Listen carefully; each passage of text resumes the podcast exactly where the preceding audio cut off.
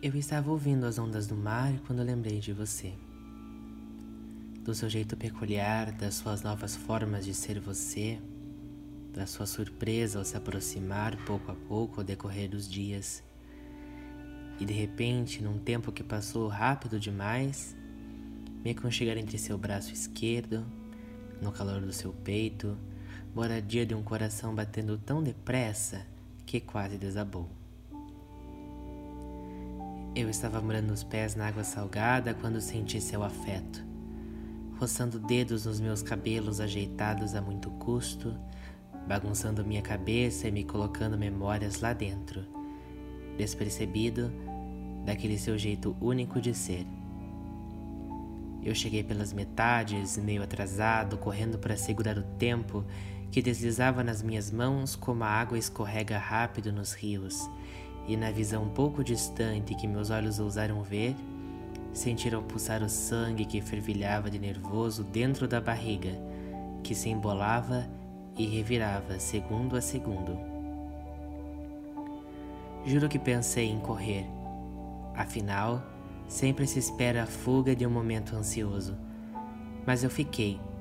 Plantei os pés no chão, senti vigorar o novo nas veias, tão diferente que eu podia sentir o êxtase do tempo alucinando minha mente.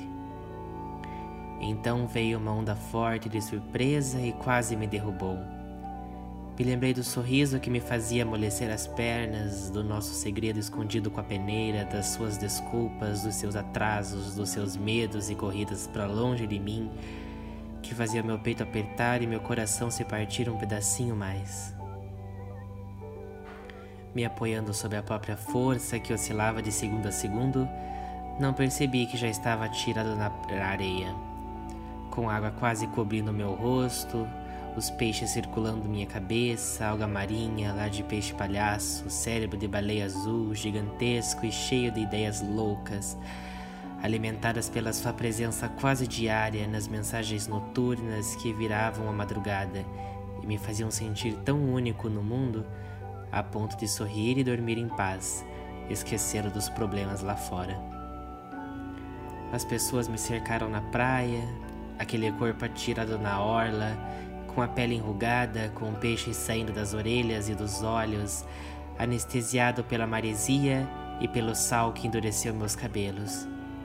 Antes tão leves e soltos entre seus dedos gigantes, e o céu se abria tão lentamente que eu pude ver um a um pouco a pouco, na tentativa de me salvar do meu quase suicídio marítimo.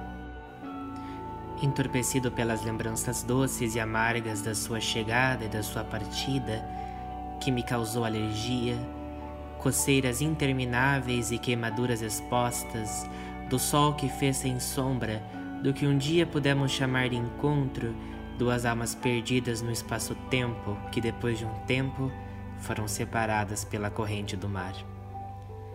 E estirado na praia, eu pude sentir outra vez o seu beijo tácito, raso como banheira, mas tão fundo quanto o mar que quase me afoguei, por ter tentado molhar os pés nas ondas que se formaram entre nós. Dizem que nasci prematuro, no tempo errado, longe do natural de nascer.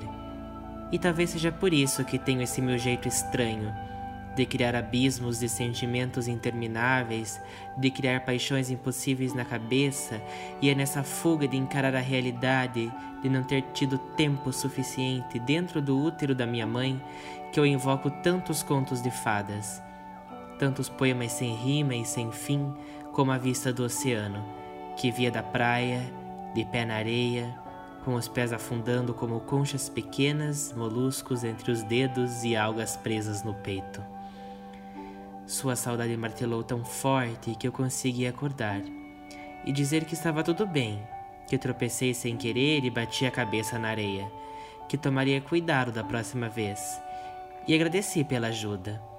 Agradeci em poemas, agradeci em abraços e palavras, e parece que foi tão pouco, porque a onda não tirou você de mim.